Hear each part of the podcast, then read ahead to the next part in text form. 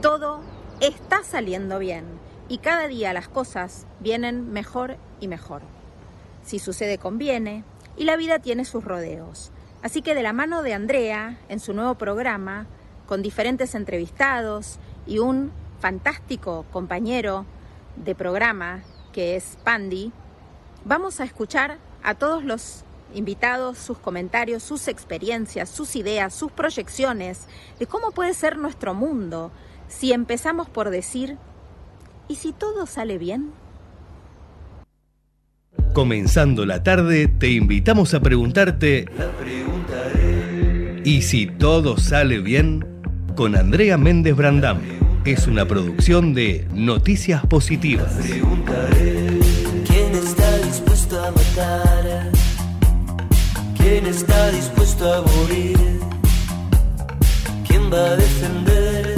La pregunta es ¿Quién va a defenderte de mí? ¿Quién está dispuesto a luchar? ¿Quién está dispuesto a luchar? ¿Quién está dispuesto a pelear? ¿Quién está dispuesto a pelear? Bueno, bienvenidos a Y si todo sale bien, soy Andrea Méndez Brandam, estoy súper contenta de estar acá estrenando este estudio Ecomedios y me acompaña mi amigo, el gran periodista y, escuchen, terapeuta, porque necesitamos más que periodismo, necesitamos terapeuta para entender todo este bolonque de la realidad. Jorge Pandini, bienvenido y muchísimas gracias por acompañarme en esta aventura. No, Andrea, el agradecido soy yo. Hace rato que veníamos diciendo, bueno, algún día hacemos un programa juntos, algún día estamos en un programa juntos y, y todo salió bien y acá estamos. Todo salió bien y, y- y vamos a hablar, le- les voy a contar que vamos a dedicar unos 10 minutitos eh, y también si se quieren comunicar con nosotros, les cuento que tenemos un WhatsApp que es 11 30 37 6895, 11 30 37 6895.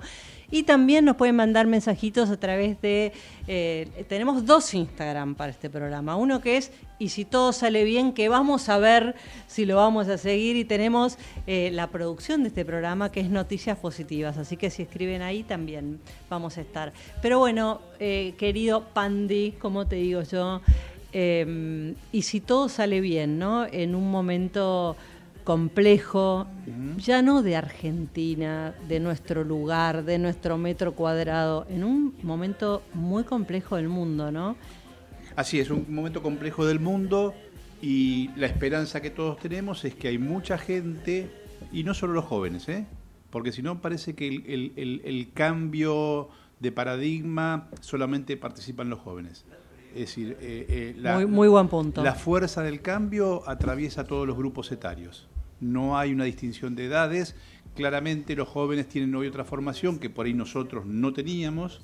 Hoy en las escuelas se habla de sustentabilidad, se habla de medio ambiente, se habla de cuidado, se habla de un montón de cosas que por ahí antes no estaban tan, tan, tan presentes. Pero creo que, que todo el mundo se está comprometiendo con el cambio y me parece que eso es importante, como decimos, ¿no? Para que todo salga bien. Ahora, eh, vos sabés que cuando comenté este, el nombre del programa, que tiene una historia, ¿no? Esto eh, está gestado el año pasado en un viaje que hice y tratando de, de- de, bueno, ver si era un podcast y ahí salió el nombre. Y mm, noté, y lo vamos a ver en saludos que la gente nos ha enviado, eh, como una sonrisa, ¿no? Esta cosa, y por eso pusimos, si ven en el fondo de pantalla, el sol. Esto de que todo, todos los días. Y bueno, por ahora va a seguir saliendo el sol, ¿no? Eh, y hay algunos que dicen, bueno, pero es naif, es este, y bueno, y nos quedamos con eso. Yo creo que es como un estímulo vital, ¿no? ¿Cómo lo ves vos? O sea, Sí, todos sonrieron cuando le dije el nombre. Yo creo que no, que no es naif. Eh, sería naif si solo nos quedamos sentados a esperar que las cosas salgan bien. ¿no? Eh, hace un tiempo, una paciente que estaba venía con muy complicada y fue trabajando muy duro. Y después de un año y pico, un día me dice: Ay, Jorge, se me alinearon los planetas. Y yo dije: No, vos alineaste los planetas. ¿no? Eso que decían que la suerte te tiene que encontrar trabajando, bueno, para que todo salga bien im- implica el optimismo y con el optimismo pasar de la idea a la acción. Eh, vos sabés, tenemos al- algunos mensajes, nos escribe Jennifer Milla dando muchos saludos, que salga súper, que el nombre les encanta. Estoy leyendo acá desde Noticias Positivas. Tenemos también de Pilar, muchos éxitos, mucha suerte. Eh, y, a- y te pregunto, Pandi, yo creo y siento, y como periodistas tenemos como dos momentos, ¿no? Cuando entrevistamos, cuando vamos a buscar la información, cuando vamos a pescar la noticia y lo que nos dicen lo que llamamos en on, ¿no? Lo que vamos a contar, sobre lo que vamos a trabajar. Y después se apaga el micrófono, el grabador, lo que sea, dejamos de anotar y tomamos ese cafecito y nosotros sabemos que ahí viene la cosa, ¿no? Lo importante. En mi experiencia de, de- de tantos años, en ese, ese momento es el momento del optimismo. Sí, porque uno trata de ser cauto en el on, ¿no? Claro. Para que después digas, che, no te salió lo que querías hacer. Mira, yo siempre me acuerdo que Churchill decía que el éxito es ir de fracaso en fracaso sin desanimarse. ¿no? Entonces, fracaso, fracaso sin sin desanimarse. Entonces, muchas veces las cosas no salen de una. Yo siempre digo, bueno, es como una receta. Hay gente que tiene una mano mágica que le das una receta y le sale la primera vez. Y hay gente que no le sale la primera, mejora la segunda y lo termina la tercera. Entonces, yo creo que es eso, ¿no? Pasar a la acción con, con convicción, con preparación y con, con la decisión de que si no te sale de una, ¿cuántas veces te pasó con tus hijos, con tu hija, que algo no le salió de una y tu palabra tiene que haber sido, no importa, vuelve a intentarlo. No necesitas que te salga de una. Qué bueno eso que decís de, de los hijos, porque me lleva a pensar en la educación, no más allá de los hijos, sino la, la de todos los días, ¿no? Educarnos en esto de eh, qué elegimos ver, porque hay un punto, también hay que decirlo y hago hago un doble clic, a veces no se puede elegir, eso también es cierto, pero cuando podemos elegir, tenemos esa posibilidad de dónde nos paramos, ¿no? ¿Cómo interpretamos esta realidad que se nos presenta adversa, se nos presenta complicada, como a muchos que nos están escuchando? Y de ahí, ¿qué podemos hacer, no? Eso que vos decías al principio y esto que decís ahora, poder elegir es importante, pero en este momento que vos marcaste, vivimos un momento en el mundo muy particular, en la Argentina muy particular, y yo creo que también tenemos que todos desde el lugar tratar de esta palabra que est- están meneando todo el mundo de democracia, ¿no? Bueno, democracia de origen. Que todos los chicos y chicas que nazcan, no importa en dónde, en qué provincia, en qué ciudad, tengan la posibilidad de tener las mismas oportunidades. Y me parece que eso también es importante tener en cuenta para que en una proyección a las chicas, a los chicos y al país las cosas les salgan bien. Porque nosotros podemos hacer un montón de cosas, pero tiene que ser una cosa articulada entre, el- entre los estados, nacionales, provinciales, municipales. Estamos frente a esos escándalos de corrupción, ¿no? Y, esto que vemos es un chico que no se educa, es un chico que no, que, no, que no come. Entonces, para llegar a educarse, tiene que estar bien alimentado. Así que yo creo que estamos en una época donde estamos todos de alguna manera comprometiéndonos de distintas áreas eh, en ser optimistas, porque si no, no te levantás. Y este es un programa que arranca desde el optimismo, ¿no? Con la idea de traer ejemplos, de traer ideas, de traer gente, de compartir experiencias, de que las cosas efectivamente implican esfuerzo, trabajo, pero que las cosas pueden salir bien y muchas cosas salen bien. Y hay muchas, eh, a mí me gusta llamarlas tribus, ¿no? De gente que se van encontrando eh, y desde distintos eh, lugares van promoviendo esto, porque en realidad eh, cuando pensaba en el nombre del programa y lo charlaba con amigos, entre ellos vos, era bueno, ¿y si no qué? ¿No? O sea, ok, no, no nos enganchamos con, con el optimismo. ¿Y entonces qué? Tu el día es un bajón. Es decir, hay que como, yo para mí es como el aire que respiro. Frente a los momentos difíciles, busco ese hilo de lo que sale bien, busco ese hilo de cómo puedo hacer. Y ahí descubrí en lo personal y, y- y alguien me dijo, bueno, animate a compartirlo, que a veces también nos cuesta pedir, nos cuesta pedir aquello que nos hace bien. A mí me cuesta mucho, porque Sí. a veces, y vos lo dijiste antes, ¿no? Eh, nos pasa como periodista, al entrevistado nos cuenta ahí lo políticamente correcto y no se anima a ir más allá. Entonces, ¿la ilusión dónde queda cuando no te animás? Bueno, te cierro y otra vez te agradezco el haberme convocado, me hace muy feliz eh, estar acá en la radio y con vos particularmente. Jung, discípulo de Freud, que era su discípulo predilecto, después se pelearon porque Jung agarró otro camino.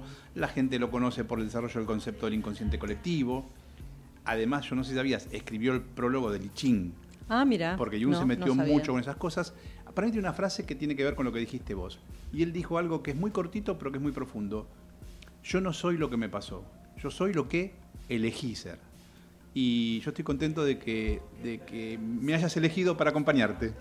Nos hemos elegido y nos estamos encontrando. Esto es y fue la apertura de Y si todo sale bien. Muy feliz y bueno, estemos juntos.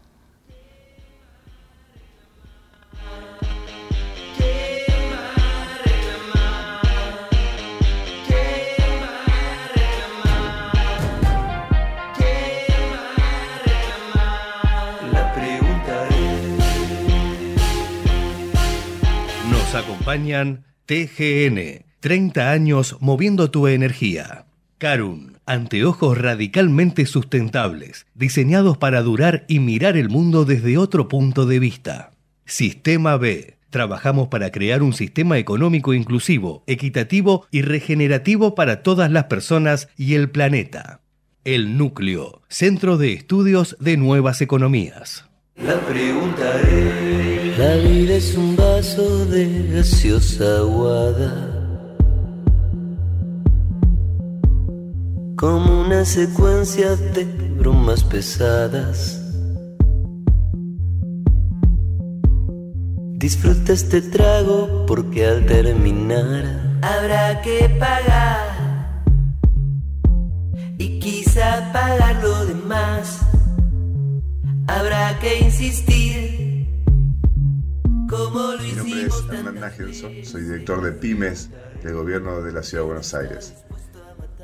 Quiero enviarle un gran saludo a Andrea, a toda la producción, a toda la audiencia y desear el mayor de los éxitos en este nuevo emprendimiento, en este nuevo programa que de seguro saldrá muy muy bien.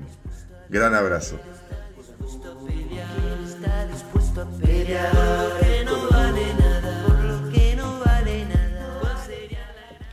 Y seguimos en Y si todo sale bien, pasaron 15 minutos, casi 16 de las 2 de la tarde. Estamos en el WhatsApp 11 30 37 6895 y le damos la bienvenida, Jorge Pandini, si te parece, a Claudio Moreno, que es jefe de responsabilidad social de TGN y bueno, nos ha hecho el honor de visitarnos en nuestro primer programa. Así que bueno, muchísimas gracias, Claudio. No, gracias a ustedes por esta grata invitación de, de tener la gentileza de invitarme en este programa de bautismo, diríamos, ¿no?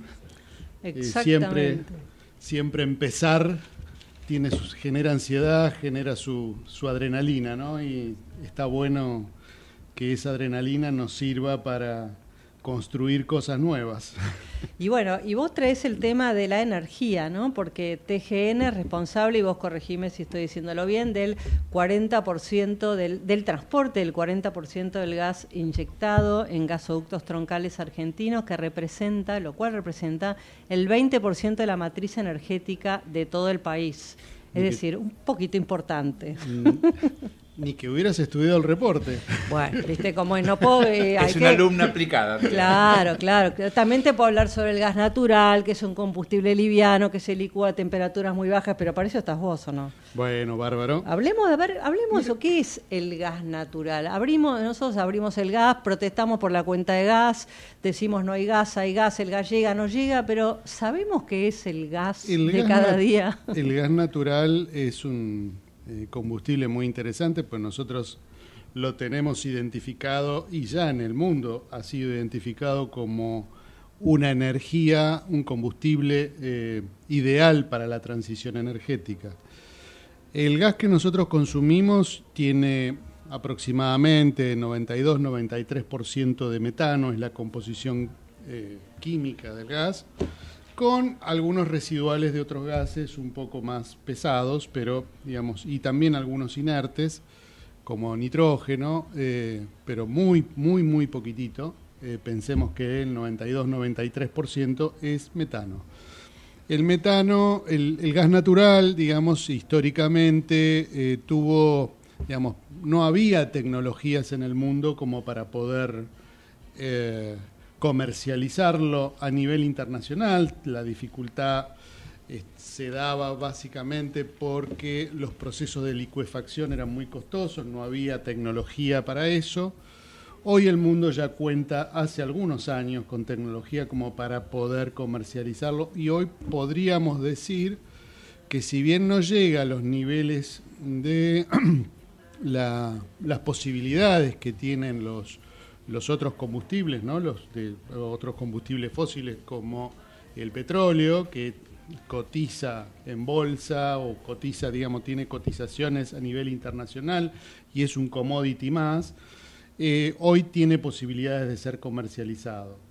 Y a nivel mundial, digamos, tenemos, la Argentina particularmente tiene una oportunidad porque eh, es la demanda de este combustible en un contexto internacional eh, un tanto complejo. Bueno, sabemos, venimos de una pandemia, tenemos, digamos, hubo a partir de la invasión de Rusia, Ucrania, ese conflicto bélico generó una crisis a nivel internacional muy grande, puesto que eh, políticas como las de Alemania, eh, la Ostpolitik, que era la, comercialización de eh, combustibles fósiles y sobre todo gas proveniente de Rusia hacia Europa, esta, esta guerra lo puso, lo puso en crisis y puso en crisis una política que llevaba más de 50 años. Esta situación, digamos, eh, eh, hace que se incremente la demanda a nivel internacional de este, de este combustible. De modo que, eh, y también que se lo considere como parte fundamental de lo que es el consumo energético eh, dentro de los países de la Unión Europea. ¿no? Hay como dos polos conformados por un lado por Francia eh, y por otro lado por Alemania y también España. Uno muy a favor de la energía nuclear, también presentada la energía nuclear como una energía limpia. Eh, y por otro lado, otro polo que, eh, digamos, promueve el consumo de gas natural. Este, este polo eh, liderado por Alemania y España, digamos, tiene, digamos, su, su, estrategia basada en este combustible, ¿no? Lo que nos estás explicando es que también hay un, hay un cambio de paradigma con respecto entonces al gas, ¿no? Al pasar a un commodity por la tecnología, cambia el negocio y ahí nos encontramos, y vos corregime porque estos son temas técnicos también, eh, que tenemos por un lado la falta de recursos porque sabemos que el recurso es cada vez menor, pero al mismo tiempo hay una vuelta de tuerca de la industria para eh, explotarlo, que también lo necesitamos. Y en eso está el cómo, que es la sustentabilidad, que ustedes en TGN tienen bueno, tienen armado ahí algo bien interesante, un compromiso enorme. Bueno, el tema de la sustentabilidad también presenta desafíos para nuestros países, puesto que, digamos, que sea este eh, combustible que tenga un componente eh, de producción y que apunte al consumo sustentable y que sea se presente como una complementariedad a matrices energéticas diversificadas y con, eh, digamos, estándares tanto ambientales como sociales propios de eh, países desarrollados es un desafío para la Argentina y todos los países en vía de desarrollo, porque, digamos, si digamos, estas condiciones que expliqué previamente, digamos, motivaron muchísimo la iniciativa del sector privado y también la iniciativa del sector financiero. Hoy por hoy estamos hablando de, digamos, eh, procesos de ESG, que es una iniciativa del sector financiero. Nace allá por podríamos buscar sus antecedentes en el consenso de Monterrey de 2009 y posteriormente también lo podemos pensar en eh, la cumbre de la agenda de Addis Abeba, donde lo que se plantea allí es eh, monitorear y, e incentivar los flujos financieros, tanto institucionales como el desarrollo de mercados, que apunten a, inclusive hasta la filantropía, los fondos provenientes de la filantropía, que apunten a financiar el desarrollo. Financiar el desarrollo pensado en el paradigma del desarrollo sostenible. El triple bottom line, todo lo que nosotros sabemos, eh, el desarrollo con un balance, eh, digamos, entre lo que es el desarrollo económico, eh, social y ambiental. Eh, y los 17 objetivos con las 169 metas de los Objetivos de Desarrollo Sostenible. Bueno, este es el desafío que tenemos todos los países en, vías de desarrollo y todas las empresas que operamos en estos países.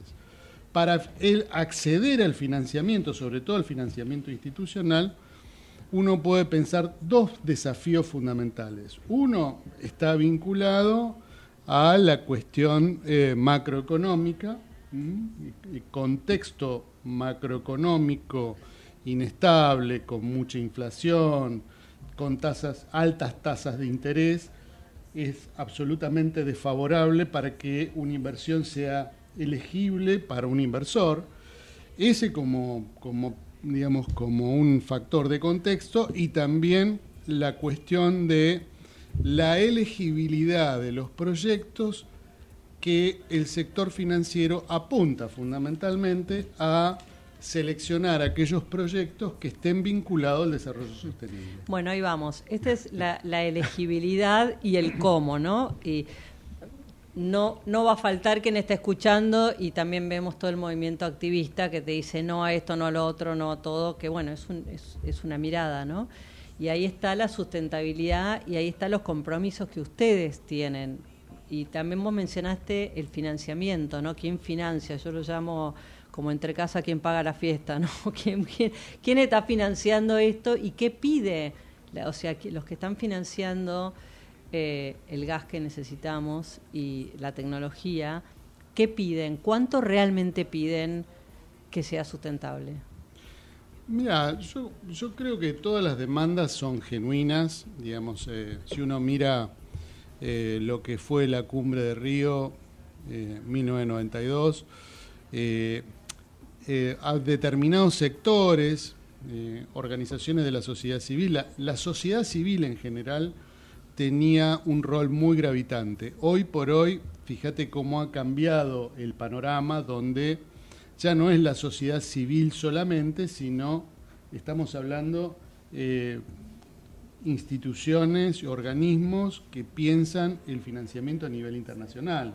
De modo que estamos en otro nivel donde determinadas discusiones que se planteaban respecto de una opción verde donde poco me importa el desarrollo porque digamos eso podría jugar en detrimento de también de acceso de mucha población que necesita eh, digamos superar cuestiones básicas no hambre pobreza eh, que hacen al, desarrollo humano.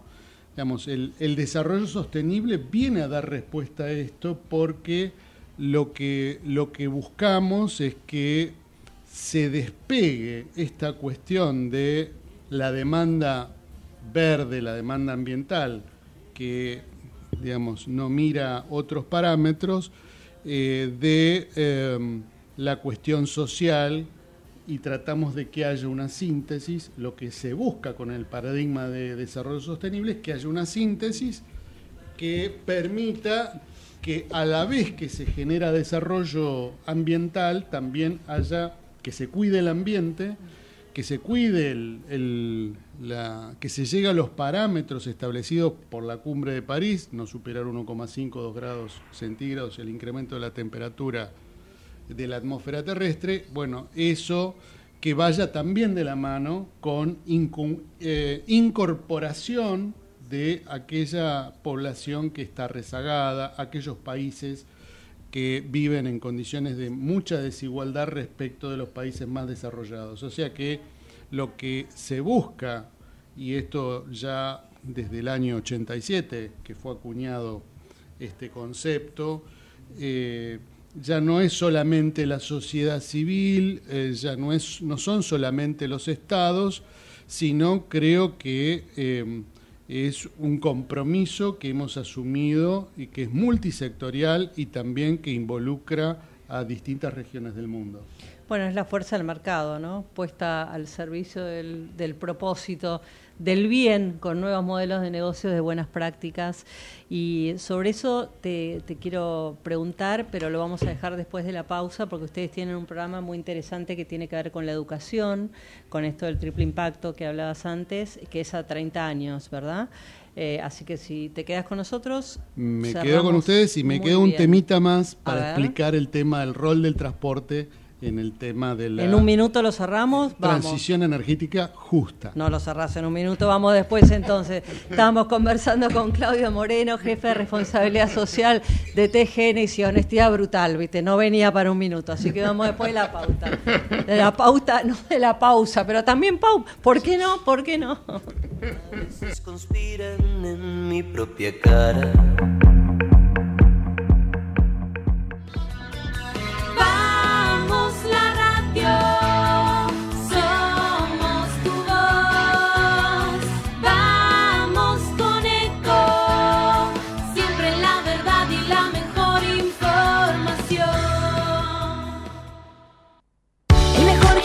Gimnasio te espera, elegí las clases que quieras.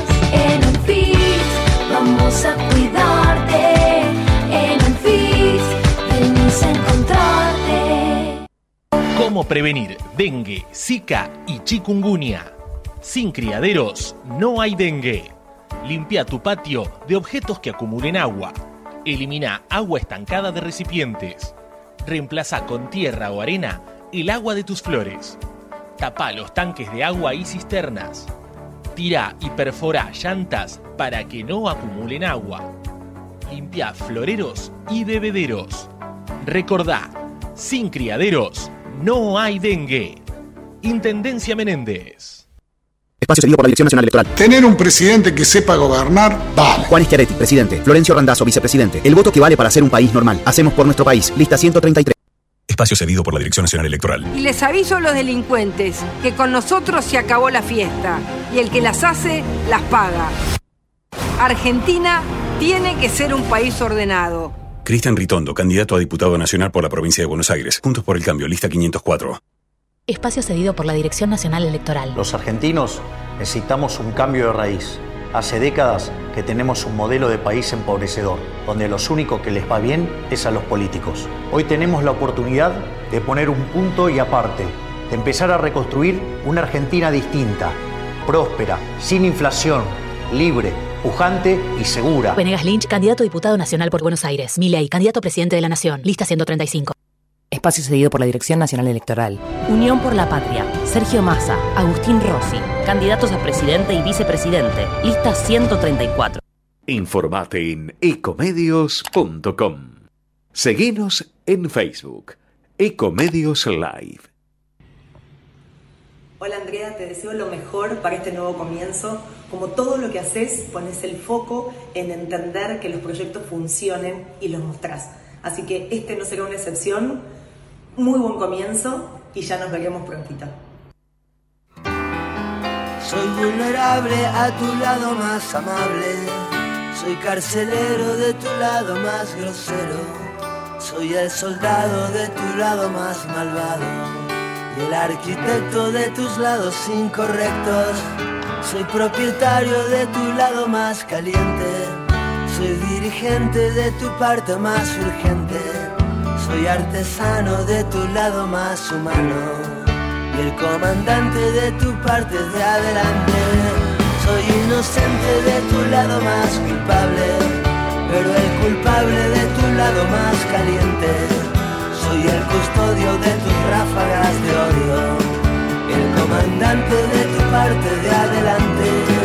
Perdiendo imagen a tu lado estoy mi vida. Mañana Estamos soy vagabundo de tu lado más profundo. Por un segundo de tu cuerpo doy al mundo. Que más quisiera que pasar la vida entera como estudiante el día de la primavera. Siempre viajando en un asiento de primera. El comandante de tu balsa de madera. Que más quisiera que pasar la vida entera como estudiante el volando en una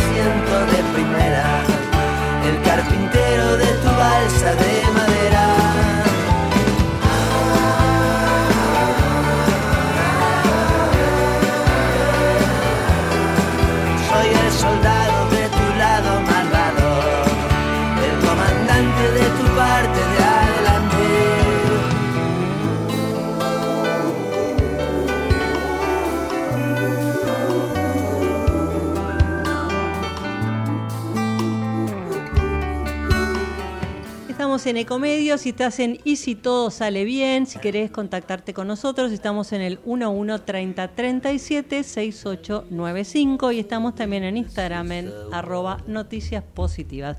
Estamos en el piso y seguimos y le agradecemos el aguante a con Claudio Moreno, que es jefe de responsabilidad social de TGN y este Pandini, Sí. Jorge Pandini quedó ahí una pregunta. No, pero hablábamos, este, digamos, en los últimos tiempos y a partir de Vaca Muerta, como que mucha gente no sabe muy bien qué es, pero sabe que es algo importante. Ah, y entonces yo te preguntaba en, en el corte, en términos de potencial de gas de Argentina, ¿cuál sería el potencial y qué nos faltaría para llegar a explotar ese potencial?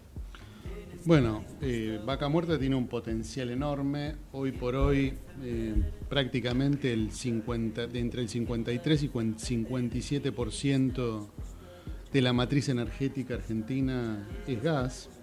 Nuestros yacimientos tienen muchísimo gas y además de hidrocarburos. El potencial eh, para que está, no sé, debe estar explotándose el 2% de lo que, del potencial que tiene Vaca Muerta. Eh, hay muchísimos proyectos en boga para eh, no solamente llegar al autoabastecimiento, sino además generar saldo exportable. Eh, pensando un poquito desde el rol que tiene TGN, ¿no? el rol del- del- de lo que es el, el transporte, eh, hoy por hoy, no sé si ustedes saben, las, las cuencas del norte y también los yacimientos bolivianos están en proceso de declinación, o sea que tienen cada vez año a año, vienen, vienen produciendo menos.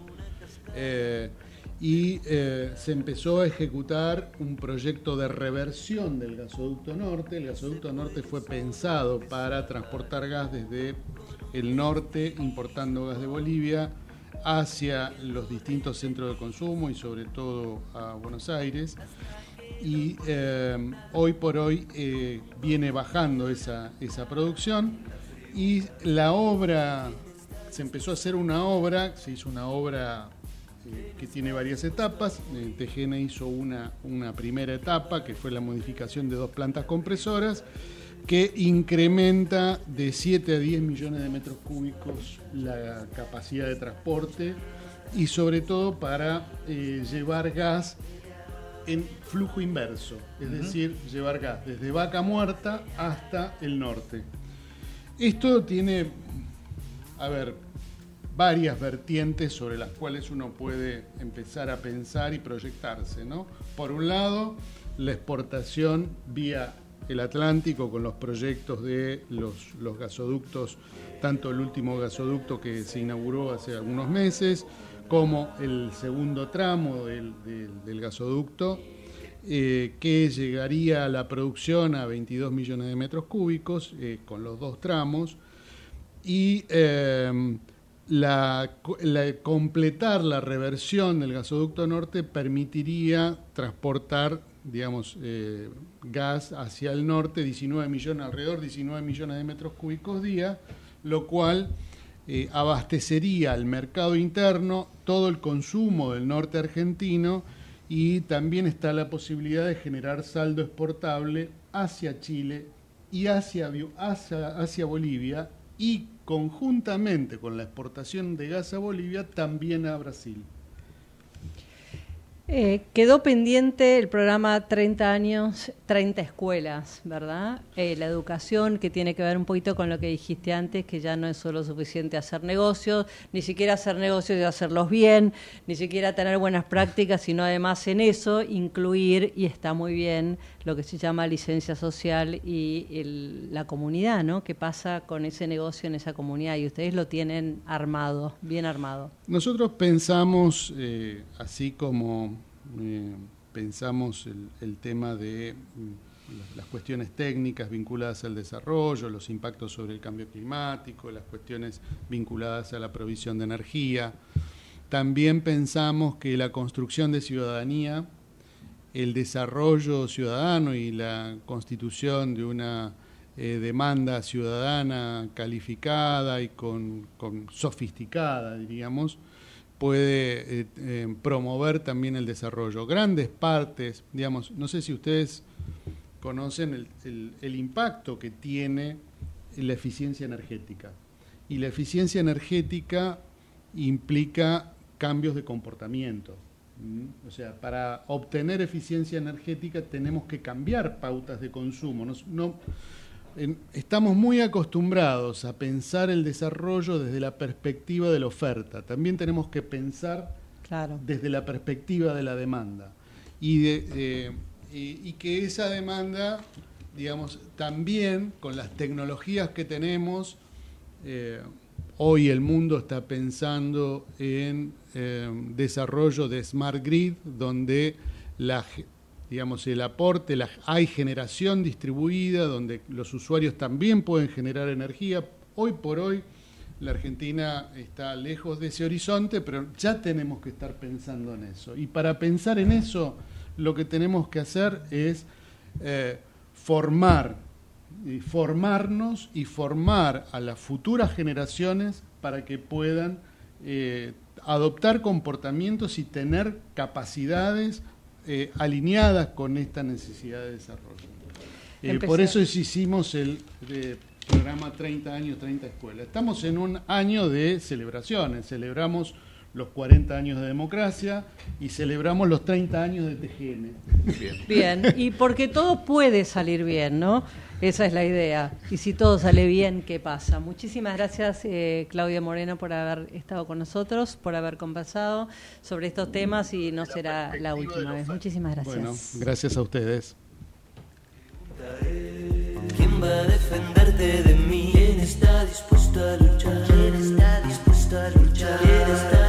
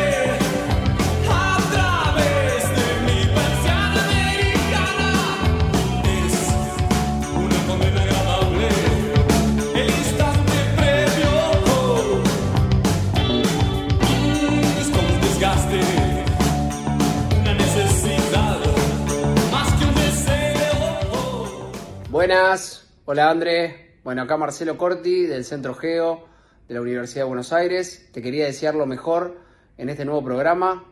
Siempre es un desafío arrancar una nueva instancia de comunicación, algo tan importante, sobre todo para los que creemos en que hay noticias positivas y en que tenemos que hacer para todos un lugar mejor donde la sustentabilidad sea una regla y no una excepción. Gracias por esta iniciativa y ahí estaremos escuchándote. Te mando un beso grande. Éxitos.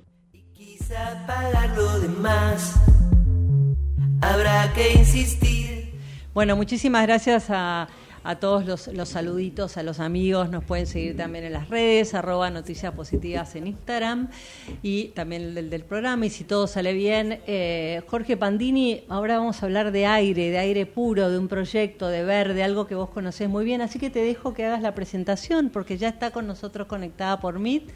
¿Quién? Bueno, Verónica Fabio. Eh, Verónica es este, la responsable del programa Respirar acá en Argentina, además es titular de cátedra, creo que de material este, vegetal eh, en FADU. Así que, ¿estás en línea? Sí, ¿qué tal? ¿Cómo están? Muy buenas tardes. Hola, Vero, gracias por acompañarnos en este primer programa de Y si todo sale bien.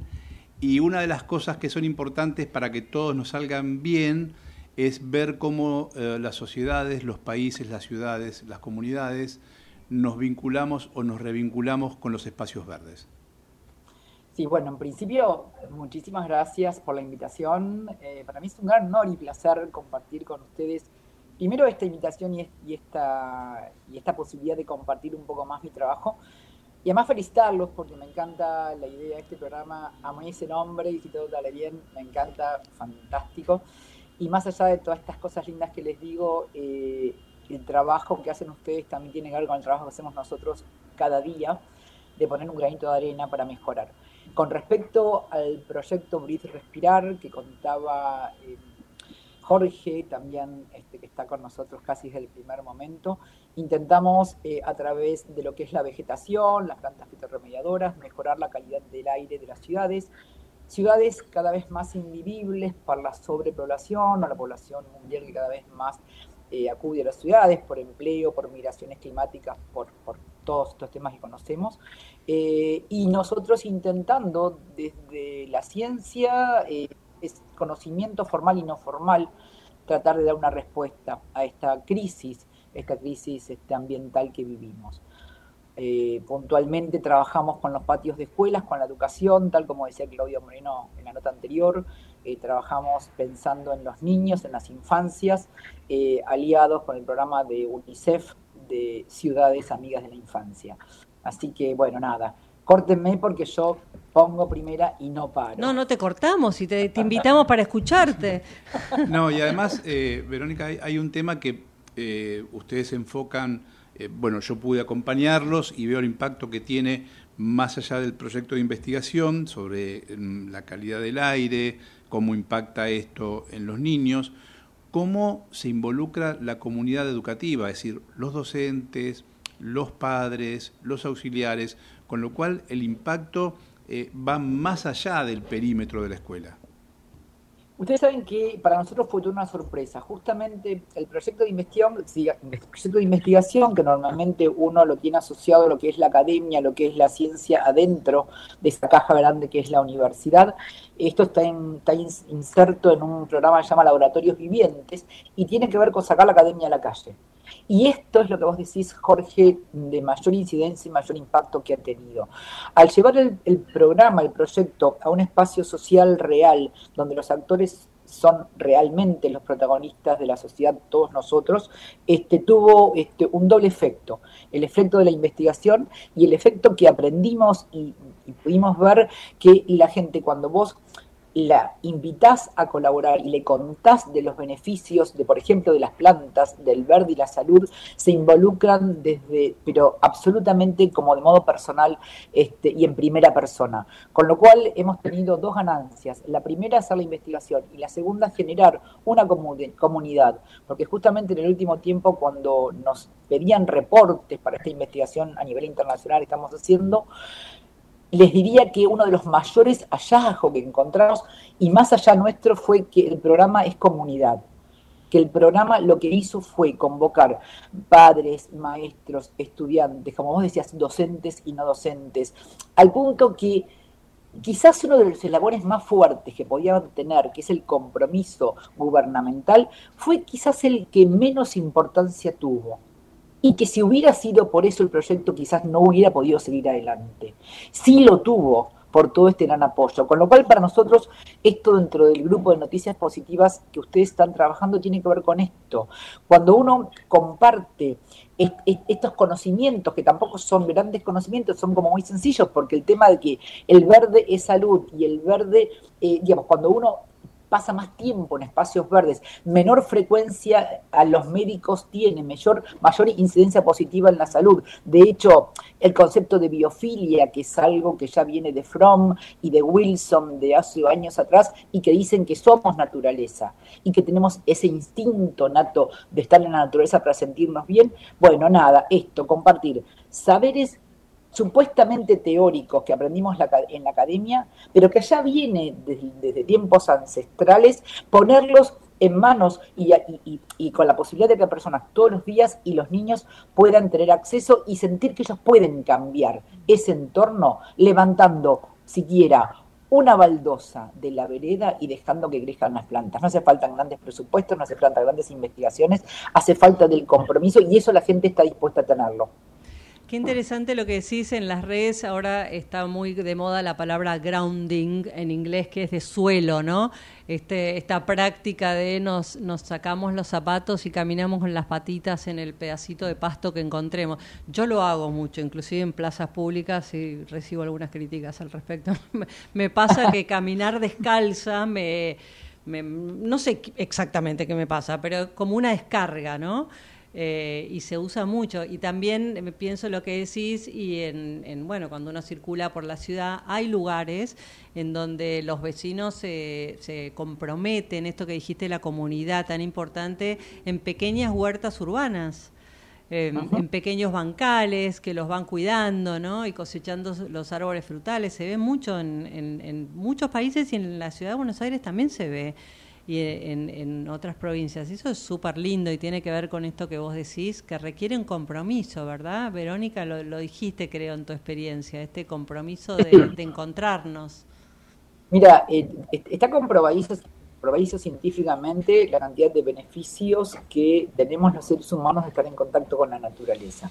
Eh, de hecho, por ejemplo, en nuestra investigación, para que tengan una idea, trabajamos con niños porque se sabe que los niños expuestos a contaminación del aire, algo que es bastante común, pero que nosotros no sabemos en la ciudad de Buenos Aires, hace que si el niño está, está expuesto a contaminación del aire en el proceso de la infancia, que es el tiempo que permanece en la escuela, el adulto, este, este niño en adulto, tiene un 20% de disminución en su capacidad cognitiva.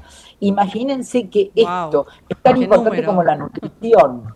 Con lo cual entonces es- son temas que no, sin llevarlos a un tema científico, es decir, mira, cuanto más contacto pasemos en la naturaleza, mejor va a ser la salud. Richard Loeb habla de los últimos niños en el bosque y plantea del síndrome de vitamina N, o sea, la falta de, de vitamina salud, la falta de vitamina naturaleza hace que los niños estén más expuestos al síndrome de falta de atención. Les cuento, es para hablar horas y horas, pero realmente, volviendo a esto que vos decís de los pies sobre la, de la- del verde, los japoneses hablan de los baños de bosque.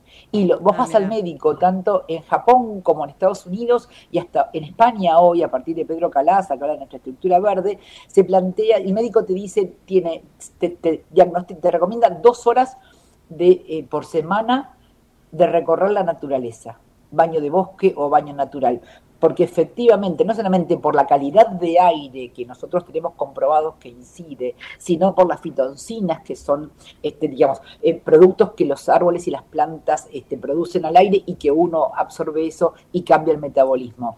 Nada, yo creo que la ciencia nos ayuda a comprobar y a corroborar ese deseo nato que tenemos de salir a la naturaleza. Cuando nos vamos de vacaciones, lo primero que hacemos es ah, respirar aire y tocar el agua este, y caminar entre las plantas y perdernos. Claro, bueno, unos nada, poquitos días al año. Y la propuesta acá y lo que nos estás enseñando y compartiendo es que, y además es algo, me encanta porque se puede hacer, ¿no? Porque hay lugares verdes por todos lados. Es cuestión también de, de saber verlo. Así que te agradecemos muchísimo no solo el trabajo que haces, sino que lo hayas compartido con nosotros. Un gustazo, este, bueno, a disposición cuando quieran, eh, seguiremos compartiendo este- este- esta energía positiva y nada, y como decía nuestro amigo el flaco Spinetta, lo mejor está por venir. Ahí vamos, pero es que el, nombre así es como que no- nos superan los entrevistados. Mira, todo el optimismo que tiramos sobre la mesa vuelve, vuelve, ¿viste? Es así. Es así. Que- ahora, ahora Pandini nos va a explicar desde el punto de vista terapéutico qué quiere decir, pero a mí me encanta lo que se está dando. Muchas gracias, Gracias. Verónica Gracias, Vero. Fabio. Gracias a ustedes, mucha suerte.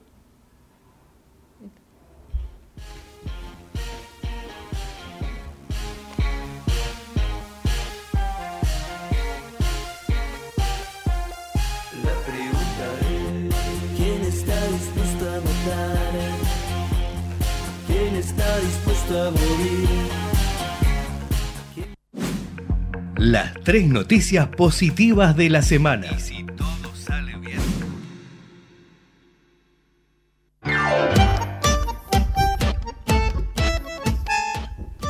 Bueno, vamos con las tres noticias positivas. Les cuento que dentro de muy poquito, y voy a estar ahí, así que Pandi, vas a estar acá y yo voy a estar en Monterrey porque se va a celebrar el 25 de octubre, arranca hasta el 27 el encuentro Más B en Monterrey 2027. ¿De qué va? Bueno, cientos y capaz que hasta mil o más personas de todo el mundo, muchísimo de Latinoamérica, emprendedores, toda gente que, que, más que noticias positivas, recontra positiva, gente que está cambiando el mundo. Esto es un movimiento internacional, así que estoy muy feliz. Yo ya fui a varios de estos encuentros. Post pandemia es el primero, hay mucho entusiasmo, así que creo que esto es súper, súper positivo para compartir. Segunda noticia positiva de hoy, el martes 17 de octubre a las 19 horas, acá en Cava, en Ciudad de Buenos Aires, se lanza el segundo capítulo de la Academia Branca. Atención bartenders, ¿eh? esto es el plan de formación de Fratelli Branca para bartenders, justamente. Eh, cuenta con el aval de la Academia de UADE, involucra el trabajo en conjunto con la ONG Pescar. Destaco lo interesante de y subrayo del trabajo en comunidad, las empresas, con el gobierno, con la, con la academia, así que esto es súper lindo. Tercera noticia positiva de hoy, PCR presenta su primer reporte de sustentabilidad. Bienvenido, el primer reporte de sustentabilidad. Esta la empresa argentina PCR, que es petróleo, gas y cemento y renovables, publicó su primer reporte. Se trata de la rendición de cuentas en las dimensiones ambiental, social, gobernanza. Vamos a hablar de la gobernanza en este programa mucho y de negocio. Con este reporte, PCR consolidó su liderazgo en la generación de energía renovable, atente acá, con inversiones estratégicas en fuentes de energía eólica. Y esto en que devino, en que resultó en una contribución significativa para la descarbonización de la industria, como se destaca en las prioridades de la agenda global y lo que necesitamos todos los días. Un SIC, un, un, comentario de Martín Federico Brandi, que es el CEO de PCR dijo, tomamos la decisión de ser protagonistas y liderar el proceso de transición energética hacia fuentes de generación renovable en la Argentina y al mismo tiempo impulsar las, mejores prácticas de gestión sustentable en nuestras históricas actividades de petróleo, gas y cemento. Así que le damos la bienvenida y con esto cerramos este primer reporte de tres noticias positivas.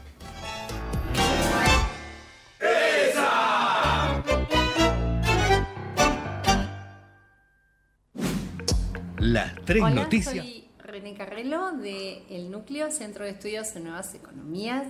Y este es un saludo muy especial para mi amiga y compañera de ruta Andrea Méndez Brandam. Eh, bueno, lo mejor en este inicio de este programa. Y si todo sale bien, me encanta esa pregunta, Andy. Todo va a salir bien. Y bueno, seguiremos juntas impulsando una nueva economía, un mundo un poquito mejor, ¿no es cierto?, para el bienestar de las personas y el planeta. Así que, bueno, nos estaremos viendo y, éxitos. Hay que salir del agujero interior.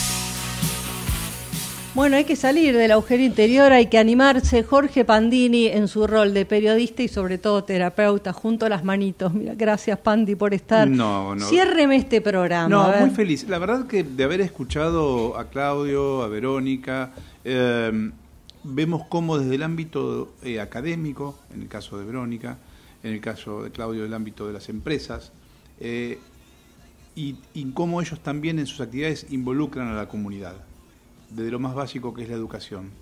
Entonces me parece que son los argumentos de los que hablábamos al principio del programa, de que es gente que, estudia, que se esfuerza, que trabaja, que convoca, que abre los brazos, que participa e invita a participar para que todo salga bien. Con lo cual me parece genial el, nombre que vos elegiste para este programa, porque de eso se trata, de que cada día uno poder elegir hacer las cosas bien, ¿no? Eh, desde, cada, desde cada lugar. Como decía alguien, mira, si yo tiro un papelito en la calle no es nada, pero si todos tiramos un papelito en la calle es un montón. Ahí va. Entonces que todos podemos hacer alguna cosita, algo, algo podemos hacer. Así que me parece, tengo la sensación de que este programa salió bien. ¿Traerá suerte como el de Mirta Legrand?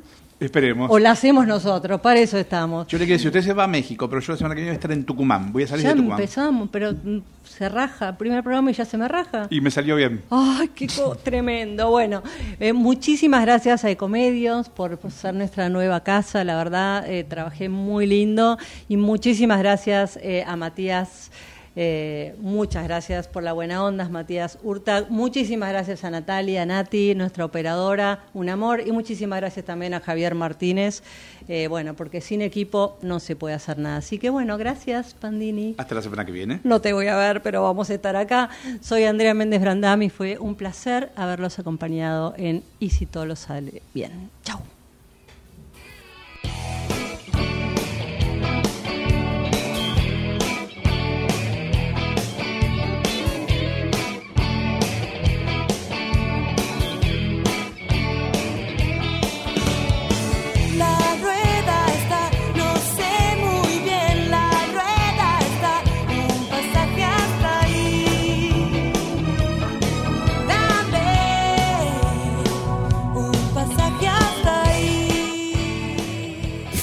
Desde Buenos Aires, transmite LRI 224, AM 1220, Ecomedios